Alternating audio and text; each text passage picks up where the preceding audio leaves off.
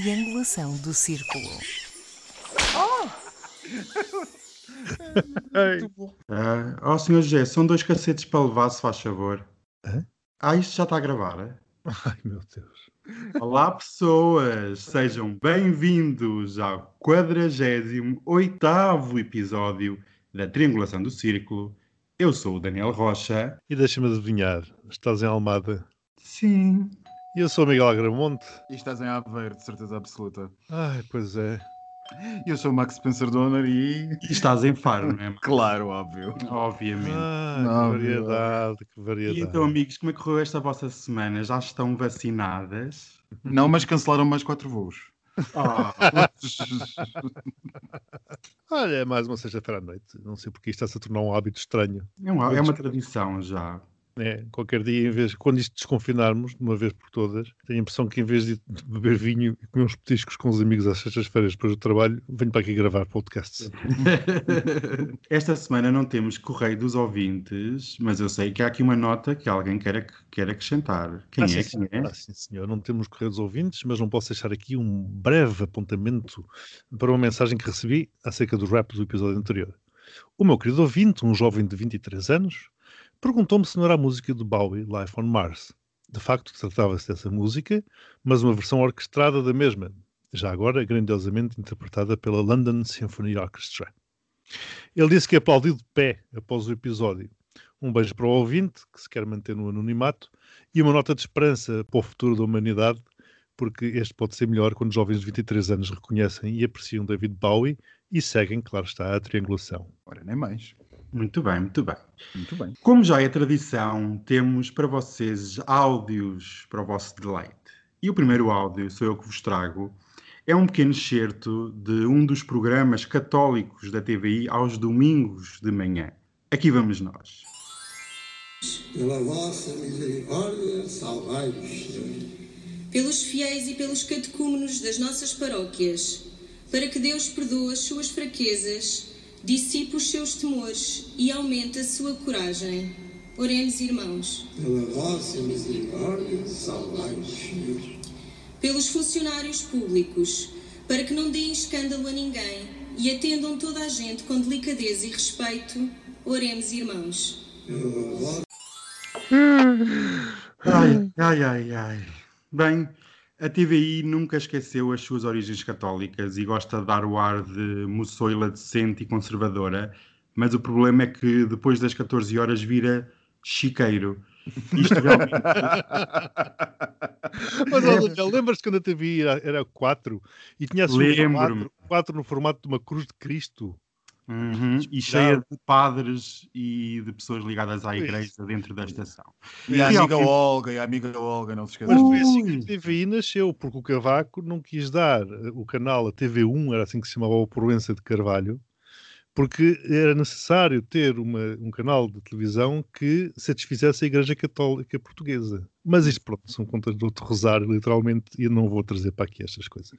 Pronto, é- isto é apenas um retrato de um país que continua conservador, mas com roupas modernas e com estilo moderno. É o que temos. Eu confesso que fiquei viciado no áudio. Há aqui qualquer coisa de mágico. Não sei se tem a ver com uma queda brusca de alguém que está na elevação do senhor para, numa fração de segundo depois, dar de caras com os funcionários públicos. Não entendo muito bem, eh, seja como for, acho viciante, mas também despoltou a minha, a minha curiosidade. Antes de mais, a que funcionários públicos ela se refere? Profissionais de saúde? Professores? Os que estão atrás dos guichês da autoridade tributária com quem ela tenha passado algum momento menos agradável? Porque pedir aos irmãos para orar pelos funcionários públicos para que não deem escândalo a ninguém e atendam toda a gente com delicadeza e respeito, isso pode ter muito a ver com uma má experiência numa repartição de finanças. Ou no CEF, também se encaixa muito bem. Se foi só uma má experiência, a senhora não tem que rezar absolutamente nada. Porque ela parecia-me já maior de idade e qualquer pessoa que chega maior, à idade maior já teve pelo menos o mesmo número de más experiências na, na administração pública portuguesa.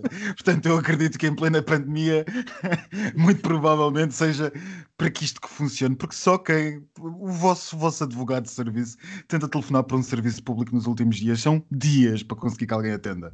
Portanto, ah, enfim. Então, se eu- calhar foste eu tu que encomendaste. não, não, não, não, não, não, porque ateus normalmente não encomendam missas, mas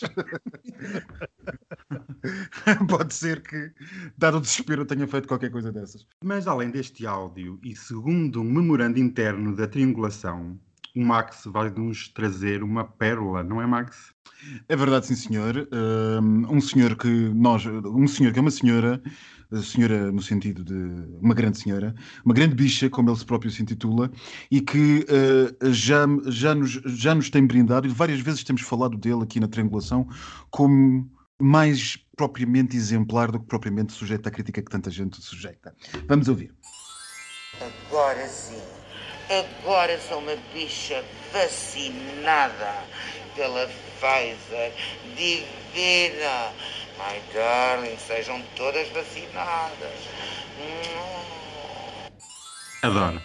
Ter alguém que se diz desassombradamente sou uma bicha e aguenta toda a crítica e mais alguma que vem de dentro da própria comunidade, não estamos a falar dos outros lá de fora, estamos a falar da própria comunidade, se arroga, se, se, se arroga sim o direito de se chamar a si mesmo bicha e ainda, ainda pelo caminho, ainda nos dá algumas, alguns posicionamentos pedagógicos sobre a necessidade de termos que vacinar, eu diria que isto é um privilégio mais do que uma, uma coisa que temos que como diria o dono da Coelha Acácia, não funcionaria no meu país caso eu mandasse aqui. Os grandes diretos de, de, de José Castelo Branco à noite já estão hiper, super conhecidos das redes sociais. Obrigado, Daniel, foste tu que me atraíste para isso. uh, foste tu que me puxaste para isso. E eu no outro dia tive uh, o, o, grande momento de, de, de espanto de ver Fernando Madureira, uh, líder da claque dos Super Dragões, do ex-líder, aliás, do Porto, do Futebol Clube do Porto, num uh, direto, uh, nas, num live, como se diz, do Instagram, com José Castelo Branco, a falarem sobretudo sobre o quê? Sobre as pessoas que não querem vacinar, sobre as fake news e sobre os partidos de extrema-direita, e com ambos a concordarem. Portanto, é só surpresas. Eu acho que Castelo Branco faz serviço público. Apela à vacinação das pessoas, das bichas em particular, enquanto continua a trazer o colorido a este mundo. Há muitos comentários positivos eh, nessa publicação, mas não sei se repararam, também muitos negativos, como não podia deixar de ser. De tal forma que os comentários ao vídeo foram desativados. Eu sinceramente não entendo por que motivo é que as pessoas hão de comentar ofensivamente num canal de uma pessoa algo que elas não gostam. O canal é da pessoa, se não gostam, não vejam. É impressionante o gosto que as pessoas têm em odiarem. Claro que por lá, tal como o Max disse, deverá haver muita bicha negacionista negacionista das vacinas e delas próprias, enquanto bichas, claro está. Mas isso já são outros 500. Eu adoro estas intervenções do Castelo Branco, do White Castle. Preenchem-me a noite, fazem-me rir e realmente, Miguel, como, como dizes, é serviço público. Todos os lives que faz e todas as publicações que faz, no colorido que referiste, vem sempre o serviço público. Parabéns e um grande beijinho para o Castelo Branco, eu adoro. Beijinhos, beijinhos. Ah, ainda não acabou. ainda não acabou. Ah, ainda não acabou. Ok. E agora é chegado aquele momento em que tiramos todos os copos de champanhe do armário e Olha. vamos para a Gazeta dos Dias Úteis. Vou já, vou já buscar a baixela. Ai, vai vai, já, já, já, já. E os meus cálices, os meus são os meus flutos de cristal da Boémia. Ah, uau! é, é, mas vamos lá ver se dá para encher pelo menos um. nova semana, nova Gazeta, novas coisas, porque há vida para lá das estatísticas da Covid-19, não é verdade? Ah, não sei. para além do 12 estado de emergência. Só espero Hum. que não dê origem a, outros, a outro bónus blooper, como aconteceu com o episódio anterior. A Gazeta dos Dias Úteis. Na segunda, o embaixador italiano da República Democrática do Congo foi morto naquele país, vítima de uma emboscada em que caiu. Luca Atanásio fazia uma visita ao norte do país, no âmbito do Programa Alimentar Mundial, quando foi baleado por desconhecidos, não tendo resistido aos ferimentos. Na terça, o Ministério Público anunciou a abertura de um inquérito aos ataques racistas e neonazis que aconteceram numa sessão virtual de estudantes do Liceu Camões, em Lisboa. A sessão no Zoom era um debate sobre a escravatura e o racismo e aconteceu no passado dia 18.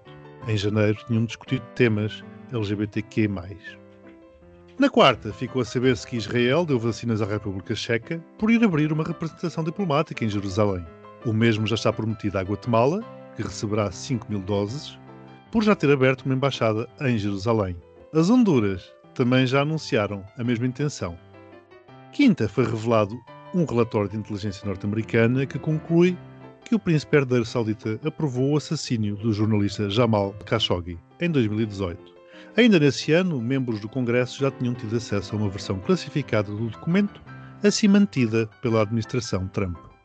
Na sexta, Espanha anunciou o prolongamento do encerramento das fronteiras com Portugal até 16 de março. Como até aqui, as entradas em e saídas de Espanha só são possíveis em locais, horários e condições específicos. Esta decisão foi tomada após concertação entre as autoridades de ambos os países. Ah, muito bem. Não, não é esta semana que bebes uma flor. Então não gostaram, não é? Bem, o senhor embaixador italiano ahm, na República Democrática do Congo, isto é apenas para nos lembrar que ahm, os, os problemas políticos em África não acabaram e os interesses europeus também não. Ainda não se percebeu muito bem, pelo menos a avaliar pela imprensa estrangeira, porque a portuguesa, para variar, não falou muito disto, se é que falou, é que não se sabe se terá sido, um, ainda não se sabe, não se consegue perceber se foi pura e simplesmente fogo cruzado no meio de um combate ah, ou se terá sido uma execução predestinada ao próprio embaixador. Tudo indica que não. Tudo indica que pura e simplesmente ah, seria uma tentativa, ou pelo menos naquilo que eu vi, ah, seria uma tentativa de sequestro para exigir, para exigir dinheiro e não propriamente uma execução. O que é facto é que o embaixador italiano Uh, morreu justamente com Carabinieri e salvo erro ainda um terceiro uh, funcionário local. Portanto, motorista, o motorista. o motorista, é exatamente, o motorista. Portanto, ainda há uns dias, não desta zona africana, mas justamente mais acima, se falava da necessidade dos europeus continuarem a investir nas políticas de segurança e na colaboração com os Estados africanos, dado o déficit e, e a falta de estrutura institucional que os, que os Estados africanos têm. Uh, o Congo não são só as questões étnicas, são também as questões de interesses industriais e de exploração mineira que os europeus têm naquelas bandas, par- particularmente os franceses, mas também os italianos. É muito interessante ver o que é que sairá disto. Vamos ver se o que sair será conhecido ou não na nossa imprensa. Uh, Dois pontos. Dois não, zero. Estas situações são lamentáveis, mas apenas demonstram que andamos muito dis- distraídos dos problemas mundiais. A República Democrática do Congo está lá longe e poucos ligam ao que se passa neste país e no continente africano em si. Como o Max estava a falar, os interesses europeus estão presentes no continente africano. Portugal, por sua vez, tem forças militares em África para defesa do interesse nacional e do interesse europeu. Vamos ver como é que isto vai dar. Não sei se isto vai ficar tudo igual. Vamos aguardar. Zero pontos. Não está a começar muito bem. Não, não está, não está a começar muito bem, não. Não, não. Promete. Esta situação na terça-feira de, de nada tem de impulsivo foi planeado de forma a criar o maior mediatismo possível. Demonstra que as forças do mal estão bem organizadas e entendem o momento em que a, em que a sociedade vive. É triste toda esta situação, mas acredito que não passa de um ato isolado, sem expressão, mas apenas em busca de espaço mediático para conseguir chegar a outras pessoas que não consegue se não for esta onda de mediatismo.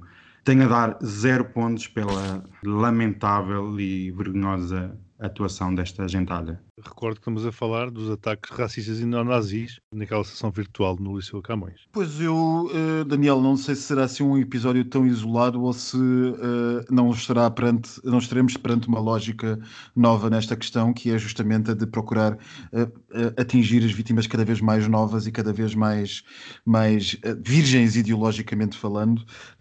Eu sou partidário de uma lógica que, que estou um bocado isolado nela, mas continuo na minha, que os movimentos racistas e neonazis estão a copiar aquilo que os movimentos de direitos cívicos e movimentos eh, de algumas matrizes ideológicas à esquerda fizeram justamente nos anos 90 e no início dos anos 2000 com o aparecimento da internet e com o, com o aparecimento, não, com a- a- o espalhar da internet mais do que o aparecimento. E, e, portanto estão a usar exatamente os mesmos, as mesmas estratégias. A sua, o seu domínio, a sua presença online é extraordinariamente forte e, portanto, é natural que ela se expanda e seja cada vez mais visível até naqueles sítios onde menos seria de esperar uma reunião de uma escola. Duvido que a queixa ao Ministério Público faça de alguma coisa de útil, quanto mais não seja, fica registado, e é bom que ao menos fique registado o que se passou, mas se traduzirá em alguma coisa de um, efetivo e alguma condenação, tenho umas mais sérias e fundadas dúvidas. De qualquer modo, zero pontos para isto. Sim, mas na internet porque Max é super eficaz nos dias em que vivemos, em que todos É vivemos. Na, é, porque todos vivemos super na internet neste momento. que mais do que o facto de ser a internet, não é basta ser a internet, é também o método e a estratégia. Claro. Eh, um método e a estratégia são muito semelhantes. Muito, muito, muito semelhantes. Sim, sem dúvida. Mas aquela sessão foi, era uma sessão virtual face ao confinamento que todos vivemos. Porque se não estivéssemos confinados, se calhar seria no ginásio da escola uh, e imagino eu que não entrariam por ali adentro os neonazis e os racistas, uh, com imagens extremamente gráficas, como foi o ataque uh, que estamos aqui a comentar. Como estamos na internet e ainda é muito uma, uma, uma, terra sem, sem lei, é mais fácil invadir uma reunião na internet do que presencialmente. Estamos pois mais sujeitos a isso. Quarta-feira voltámos ao soft power, aquilo que nós já tínhamos falado em episódios anteriores. Realmente a exportação das vacinas eh, não tem almoços grátis e tudo tem um preço. E como o Miguel estava a dizer, em troca de vacinas abrem-se embaixadas diplomáticas na cidade de Jerusalém. Isto é uma manobra diplomática com objetivos muito claros, portanto vou dar três pontos apenas porque foi um gesto pseudo-solidário, mas porque países que precisam de vacinas ao menos as têm. É só por isso que não é zero. Ok, é um ponto para a República Checa, um ponto para a Guatemala e um ponto para as Honduras. É Exatamente. Chamam-lhe diplomacia das vacinas e há duas semanas nós chamamos a geopolítica das vacinas. Quem quiser ouvir está no, no episódio 46.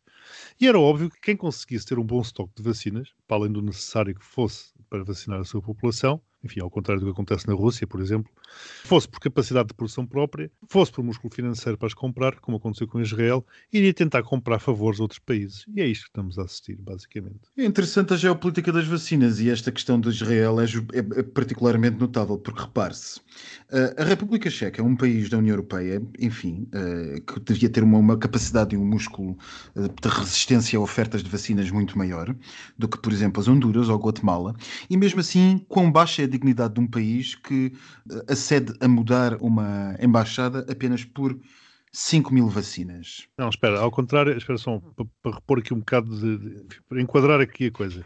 Ao contrário da Guatemala, que efetivamente abriu uma embaixada em Jerusalém, a República Checa já veio dizer que não abriu uma embaixada, abriu, abriu uma representação diplomática. Pronto, pronto, seja, Eufemi, eufemismos, eufemismos, eufemismos, eufemismos à parte, eufemismos à parte, abriu portanto um consulado. Então vá lá, vá lá. Pronto, é porque assim, se, eh, assim seria, seria, seria desvirtuar a suposta União Europeia uh, no que toca a uma posição comum face ao, à, à, questão israelo-palestiniana.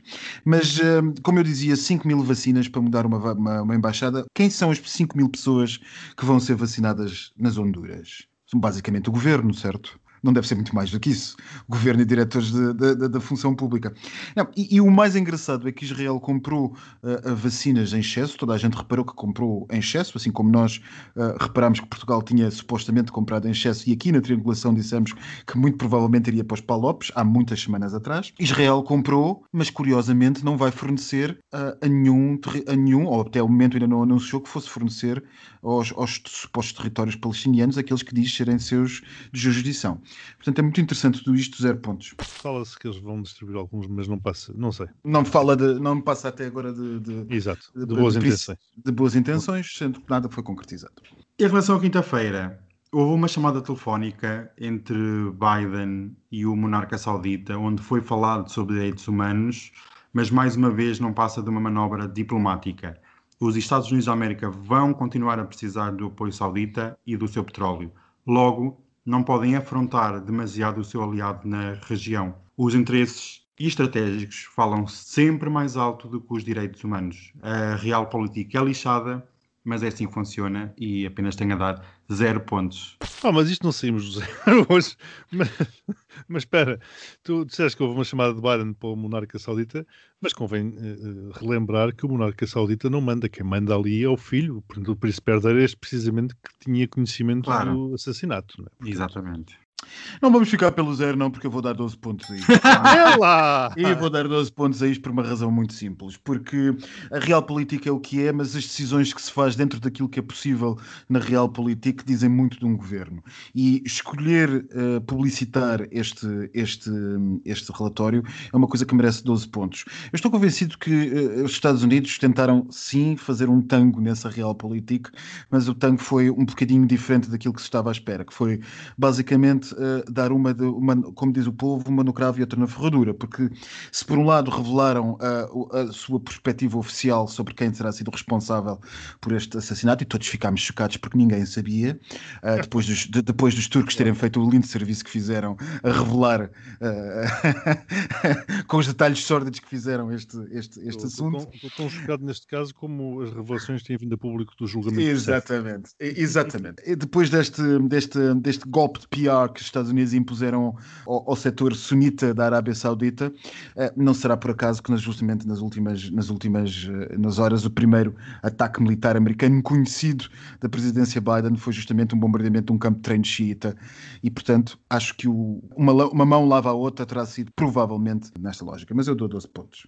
Em relação à sexta-feira, uh, vou ser muito curto. Continuo sem poder comprar os meus caramelos em Badajoz. Enfim, uh, é mais do mesmo. É, é zero pontos.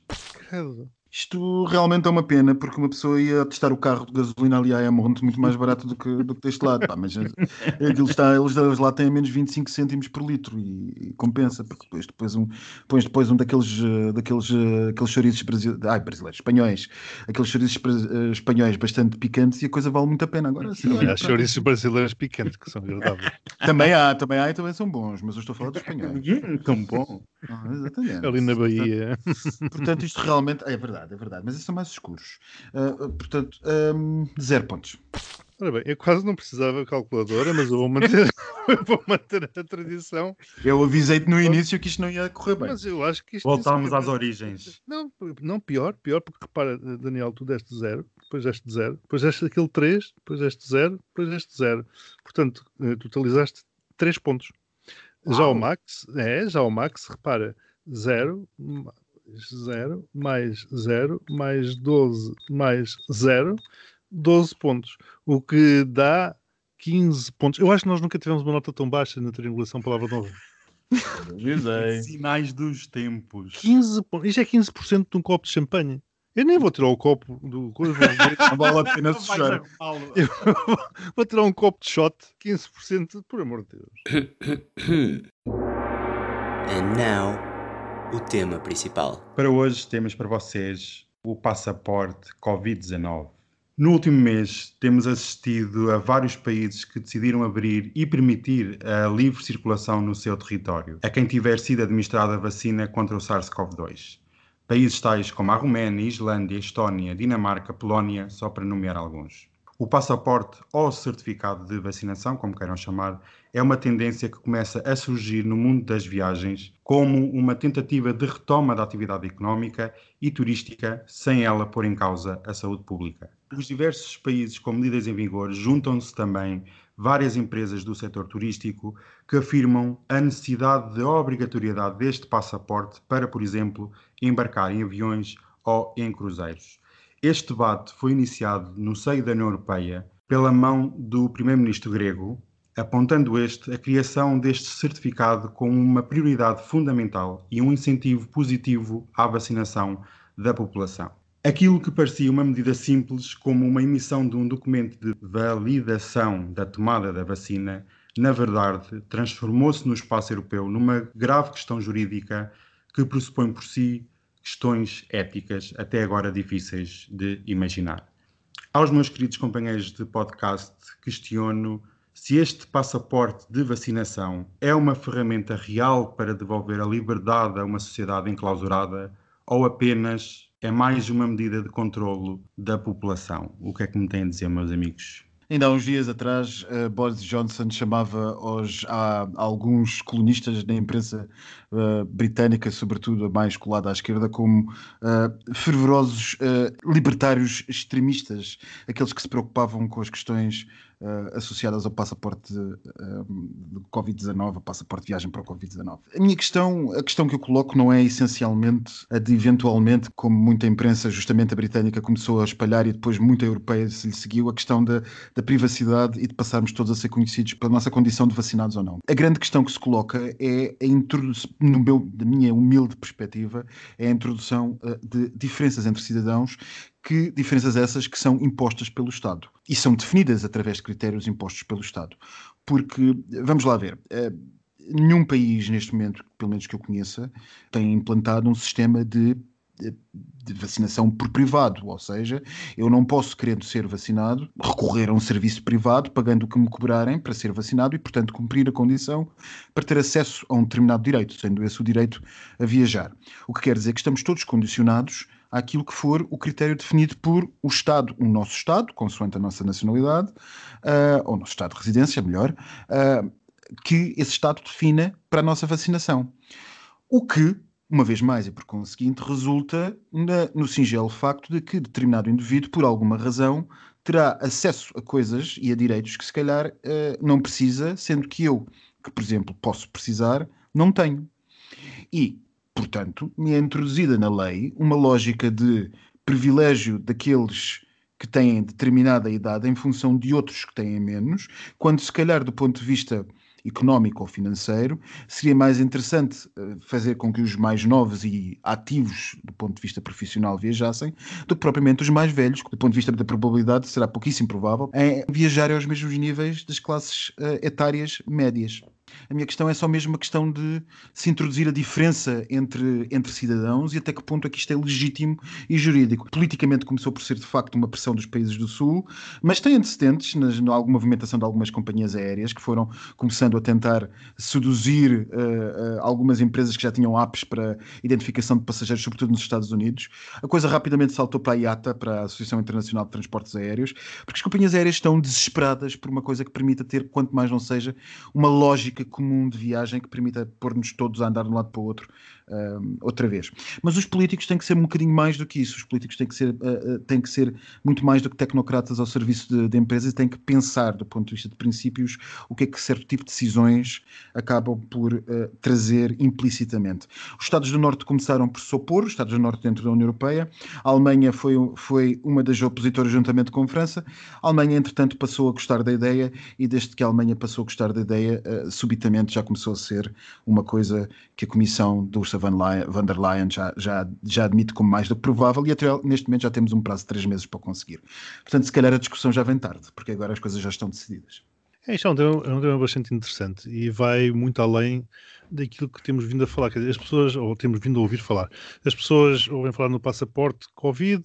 Primeiro, não, não, não tem diretamente a ver com a Covid em si. Dizer, é, um, é, naturalmente um resultado de, de, tragédia, mas é algo que vai muito além da doença. Antes de mais, não me choca que determinados países exijam alguém, pronto, isto no abstrato, ter uh, a vacina contra a Covid-19 em dia para neles poder entrar. Todo, aliás, não, não, choca é? nem um bocadinho. Essa um é, bocadinho. É, é, uma prática existente há muitos anos, seja em países, seja em regiões, tendo até como base o ponto de origem de passageiro ou a época do ano. A vacina contra a febre amarela é um bom exemplo. Portanto, insisto, do ponto de vista abstrato, não vejo aqui qualquer problema. Até porque eu mesmo me queixo muitas vezes a falta de um documento internacional de vacinas, eh, eventualmente até promovido pela OMS. tenho vacinas apanhadas em Portugal, vacinas apanhadas no Brasil, uma vez mais a da febre amarela, e, e, não há um único documento reconhecido internacionalmente que eu possa, ou onde eu possa concentrar essa informação e mostrar à entrada de determinados países. Agora, se se vai criar uma coisa destas e ela fica limitada à Covid-19, acho sinceramente uma estupidez. E é aqui que eu queria uh, introduzir o ponto que o Max muito bem uh, trouxe à baila, que é uma coisa, são vacinas que estão disponíveis e eu posso tomar a meu bel prazer, posso, enfim, contratar, posso ir a uma farmácia, posso, eh, enfim, ir ao privado tomar a vacina. Outra coisa é eu estar sujeito um, um a critérios Exatamente, um escalonamento que é definido pelos Estados e nem sequer é um escalonamento uh, com critérios comuns a todos os Estados. É claro que enquanto a escassez das vacinas existir e, portanto, o número de pessoas vacinadas for limitado, o tal passaporte poderá ser discriminatório, claramente. No entanto, a corrida pela certificação, entre aspas, dos países que dependem do turismo como Portugal é, no meu entender, incontornável. Nós vimos como hotéis ou restaurantes, no ano passado, desataram a colar o certificado de boas práticas contra a Covid-19. Né? E esta vai ser uma arma fundamental. Aliás, o facto de Portugal ter estado com os piores indicadores da doença a nível mundial poderá ter criado moça. E daí o cuidado que o governo está a ter em não desconfinar de um momento para o outro. Mas seria bom, já agora, que se investisse numa boa campanha internacional de marketing para mostrar que Portugal é um país seguro para se visitar. E é aqui que entra a história do, do passaporte se temos três meses para apresentar esta história do passaporte, tenho a impressão que é fazer tudo em cima do joelho. Mas é um tema que não é fácil. E mesmo do ponto de vista ético, não sei se será uma coisa tão linear assim.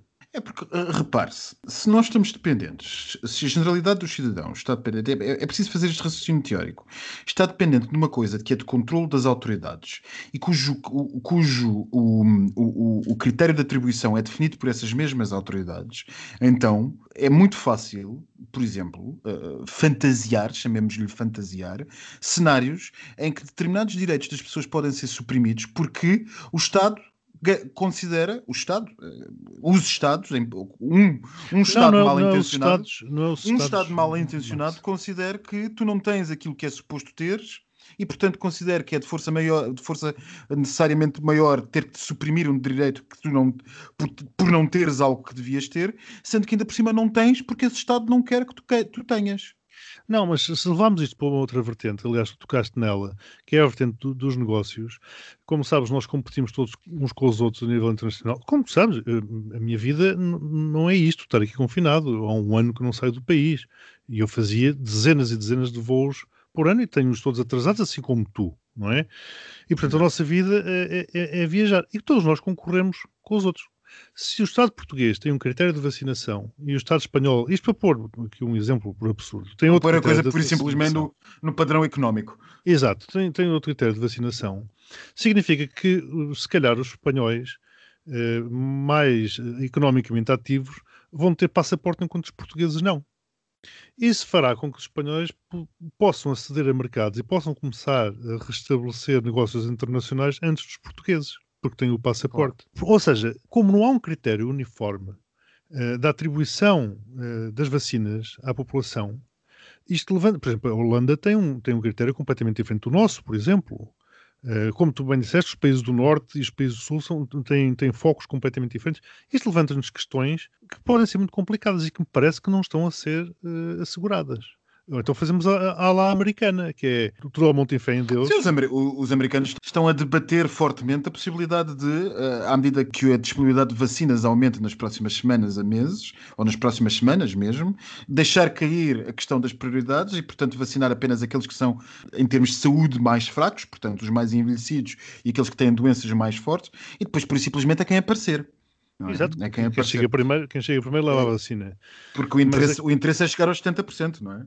Mas aqui voltamos à, outra história, que é os Estados Unidos estão com acesso a vacinas numa que quantidade que a Europa não está que a Europa não está. E uma vez mais, e isto é um mercado global. eu, eu, eu, reconheço, eu, atenção, eu reconheço o problema. Eu simplesmente acho é que adotar-se uma lógica como a do passaporte, insisto, aquilo que tu disseste é perfeitamente correto.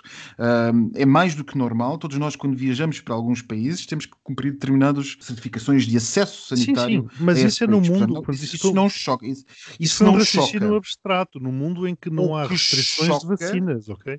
O que choca é que os nossos Estados colaborem entre si de modo a suprimirem-nos direitos em função de critérios que nós não podemos controlar.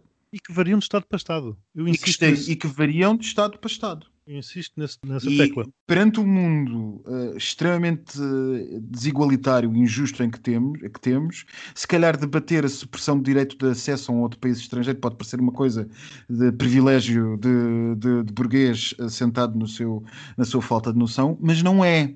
A economia que tivemos no mundo até este momento foi uma economia que se fez de mobilidade e de partilha e de comunicação e de informação entre, entre, entre empresas, pessoas, entre temos famílias ainda ainda separadas uh, de ambos os lados do oceano, ainda temos muita coisa desta a acontecer, e, e cabe perguntar porque é que então serão umas pessoas privilegiadas nos direitos do que outras eu não estou a discutir a prioridade das vacinas, eu estou a discutir a prioridade de os direitos serem atribuídos em função, ou uh, o meritório dos direitos serem atribuídos em função dessa prioridade. É um, tema, é um tema complexo, porque quando as pessoas também falam em passaporte, geralmente a pessoa associa o passaporte a férias.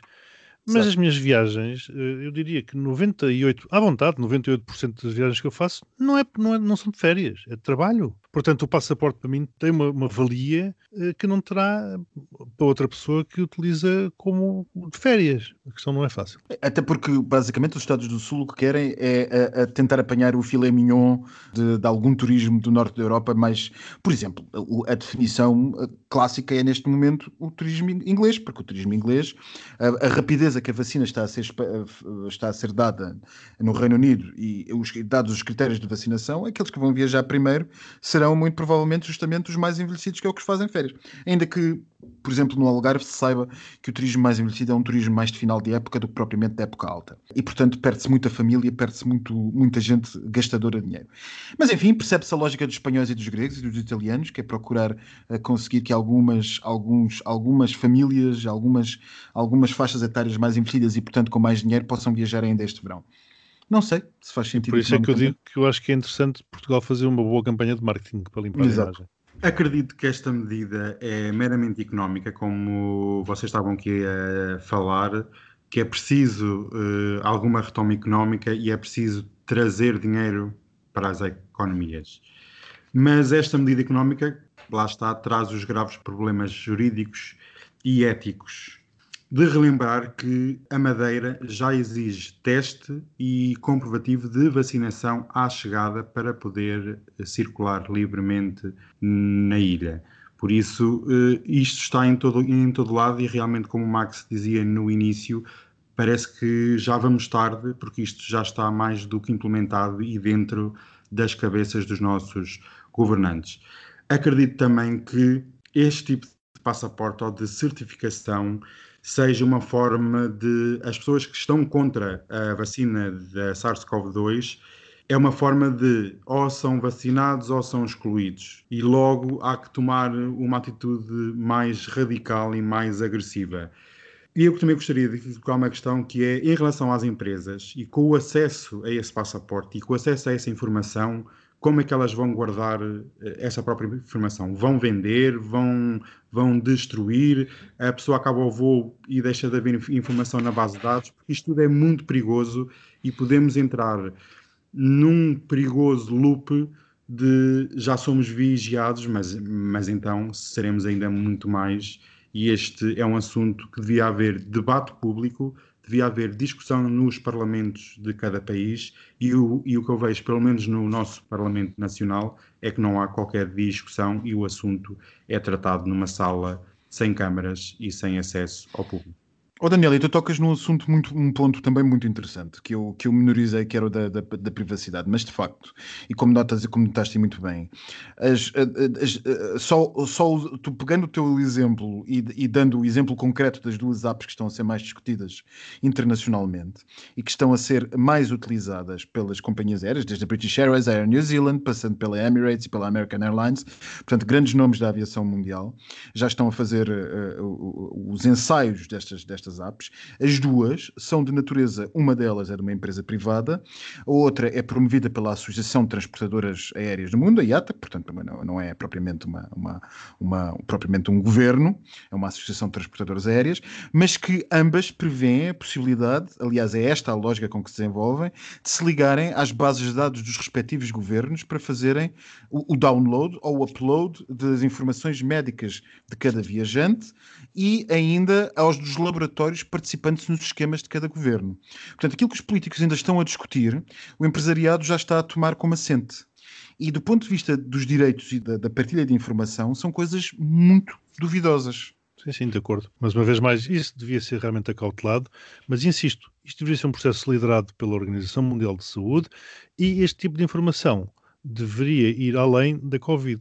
Deveríamos ter um, um documento internacional, um certificado internacional reconhecido por todos os países, enfim, que se queiram associar para isso, eh, que nos facilita a vida de andarmos aqui a mostrar que vacinas é que temos e que vacinas é que não temos, porque senão é o caos que temos neste momento. E estar a fazer isto só para a Covid parece-me que é um desperdício. O postigo de Daniel. Mais uma moedinha, mais uma volta no postigo. Esta semana abriu o postigo mais cedo para arejar, que isto anda, anda com muita umidade o ar e então... Eu avisei a semana passada que estava estranho. Pois, esta semana tomei a atitude de arejar o postigo mais cedo. Agradeço. Deixo aqui uma nota eh, para todos os ouvintes para terem a página do Google ligada para fazerem um search daqui a bocadinho, porque vão ficar maravilhados. Então e nós não podemos também? Ai, claro, claro. Ah? Metam já as vossas páginas, Miguel, Max, estejam apostos com, com a setinha já no retângulo. Eu já estou, já estou. Já está. Ora, eu descobri esta semana uma bomba. Eu fiquei de boca aberta. Eu não sabia o que acabia de ser. Eu descobri o código. Ai, Então, eu sei que posso ser muito re- repetitivo e sempre bater nas mesmas pessoas, mas eu tinha que trazer esta notícia. Vocês, como sabem, a Cátia e o Haroldo Ai, meu Deus. Olha lá, quando é que vão haver Glory Holes no Palácio de Buckingham? Já os há, mas ninguém comenta. É tudo à boca fechada, que é com medo de represálias. É para misturar as duas coisas, os dois trend topics. Para a semana tenho uma coisa bombástica. Que são Não só estou crossovers. tu criticas o Daniel por não dizer uh, Katia Haroldo e dizes Glory Holes. Pronto, os buracos, Ai, apanhado! os buracos gloriosos. Não são gloriosos, são da glória. Os buracos da glória. Mas eu descobri porque é que a Cátia e o Haroldo não querem voltar à Casa Real Inglesa. Porque a Cátia Markle quer ser governadora do estado da Califórnia. Isto é o início de uma nova dinastia política e uma notícia bombástica. Ah, é? Que É sim, senhora.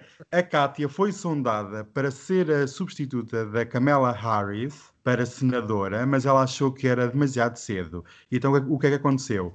Criaram uma fundação de apoios aos mais desfavorecidos, falaram com o atual governador do estado da Califórnia, vão dar uma entrevista à Oprah, que é o batismo, e também para terem dinheirinho para as campanhas, né? porque isto nada é de borla. Nada Por funciona isso- sem pilinho. Por isso, vamos ainda ver ao nascimento de uma nova dinastia política e eu estou mortinho para que isto aconteça e para que entrem todos na vida política. Afinal, a questão não era dinheiro, a questão é poder. Olha, desculpa, mas eu ainda estou um bocado lá atrás. Quem é que é essa glória que tem tantos buracos? Mas este não é o único tema que eu tenho para vocês. Não, não, não. Eu tenho um tema muito mais importante do que a Cátia e o Haroldo para a comunidade LGBT deste mundo. Eu tomei conhecimento que o Ricky Martin tem um namorado. Vocês já sabem quem é o Ricky Martin, é o cantor. Oh, olha, meu Deus, sim. Sou muito nova, não é do meu tempo. claro, agora engano. Então o que é que aconteceu? O namorado do Ricky Martin é agora que tem que estar com a página do Google ligada. Ai. O namorado teve as suas fotos expostas na internet. E escusado será dizer que o senhor está nu e Ah. sem roupa nenhuma. Então, sim, o claro. Miguel vai gostar. Seria difícil, seria difícil estar nu com roupa. Piano. namorado do Ricky. Mete aí, mete aí. Já estou a meter, filha. Chama-se Yosef. Eu estou a vê-los na praia aqui, mas eles são muito vestidos. Ah, Eu vou mandar uma foto para o nosso querido grupo. Imagens. Ah, está aqui. Já encontraram? Uh, uh, espera. Espera. Ficou tudo em silêncio. O que é que se passa? Hum, muito bem.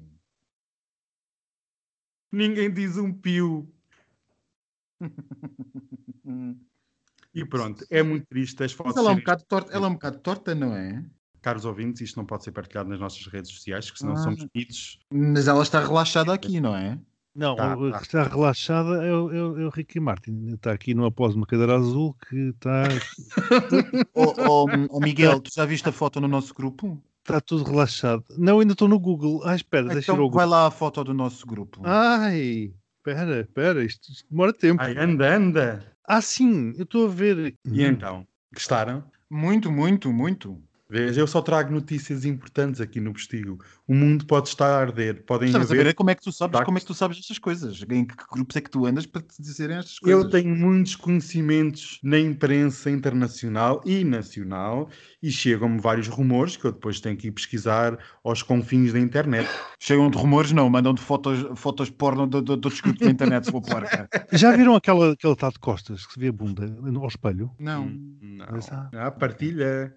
E pronto, e posto isto, olha, um, é triste, mas beijinhos para o casal, beijinhos para toda a gente e Mas beijinhos isto- também para a Isabel, que eu gosto sempre de mandar beijinhos Mas para isto está direito mesmo? Vocês têm a certeza que isto está direito? Está torto. Ah, pois é que isto é um bocado torto, não é? Tá, Dizem que é um desafio, está torto. Quem é que é essa glória que tem tantos buracos? Ah, beijinhos. É um Beijinhos. É um Beijinhos, desafio. beijinhos, beijinhos, beijinhos. Ana.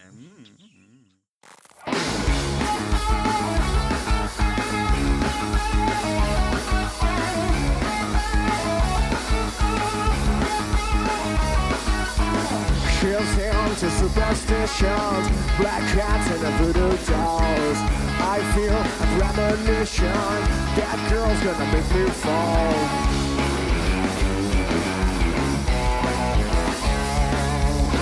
Chills him to new sensations, new kicks in the ghetto life. She's got a new addiction for every day in life. She make you take her clothes off and go dancing in the rain. She make you live the crazy life and she take away your pain like a bullet to your brain. Come on, upside, inside out, living la vida loca. She pulls and pulls you down, living la vida loca. Her lips are everywhere, skin's a color mocha. She will wear you out, living la vida loca. Living la vida loca, living la vida loca.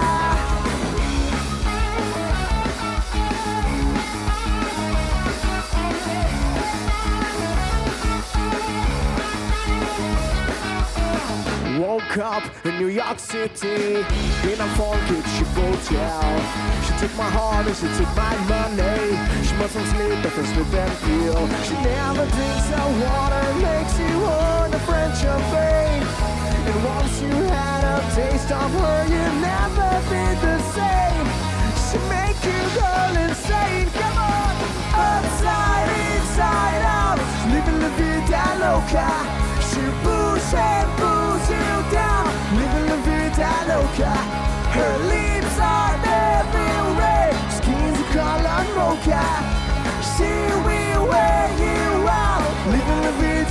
Loca, living la vida loca, living la vida loca.